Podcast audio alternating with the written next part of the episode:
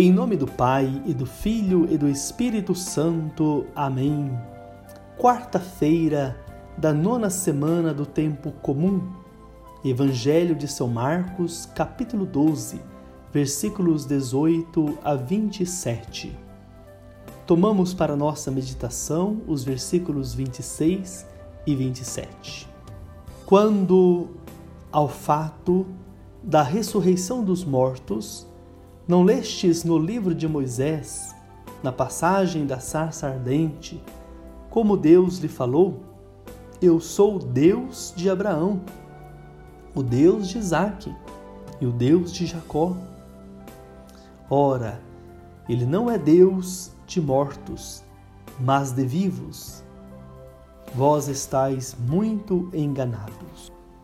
Queridos irmãos e irmãs, essas palavras de nosso Senhor Jesus Cristo, ditas aos saduceus, se tornam também importantes para nós hoje.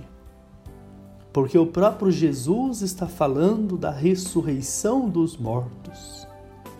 E ele traz uma passagem da Sagrada Escritura como fundamentação da ressurreição dos mortos e cita aquilo que o próprio Deus falou. Deus Pai, eu sou o Deus de Abraão, o Deus de Isaac, o Deus de Jacó. Ora, diz Jesus, ele não é Deus de mortos, mas de vivos. Como é bonita a nossa fé na ressurreição dos mortos.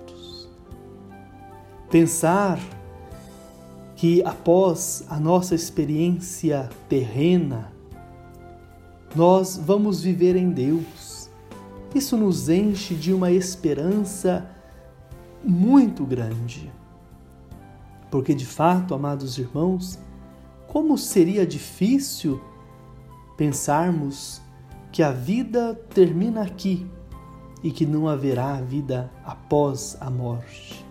Viveríamos aqui, talvez, desesperados, olhando para a finitude. Mas Deus, em Jesus nosso Senhor, nos dá esta palavra de esperança e esta certeza. O nosso Deus é o Deus da vida e teremos nele a vida eterna. Devemos caminhar buscando fazer com que a nossa vida seja um testemunho da ressurreição, um testemunho de Jesus Cristo, nosso Senhor. E que essa certeza traga alegria aos nossos corações. Nesse tempo de pandemia, talvez a palavra que mais temos ouvido é a palavra morte. Os noticiários todos os dias fazem-nos conhecer o aumento do número de mortos. Assustadores números. E qual a palavra do cristianismo diante dessas mortes? A palavra do cristianismo é que apesar dessa dor, apesar desse sofrimento, eles, os falecidos, estão em Deus. E esperar em Deus é motivo para nós de consolo. Nós não caminhamos para o nada, para um fim definitivo. Nós caminhamos para o céu, na certeza de que Deus é o Deus de vivos e não o Deus de mortos.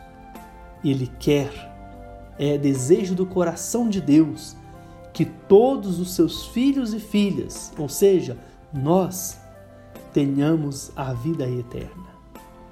Neste mundo nós passamos por dificuldades, por sofrimentos, por tristezas, por dores, por angústias, por desentendimentos, por situações que são ruins, muitas delas inevitáveis, outras provocadas por nós e seriam evitáveis.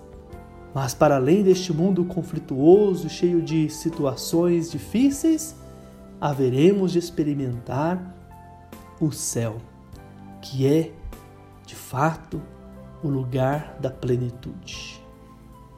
Em Deus não há tristeza, em Deus não há sofrimento, em Deus há a plenitude da vida, a felicidade eterna. Confiando nas palavras de Jesus e dando testemunho da ressurreição, peçamos então hoje a bênção de Deus, Ele que é Pai e Filho e Espírito Santo.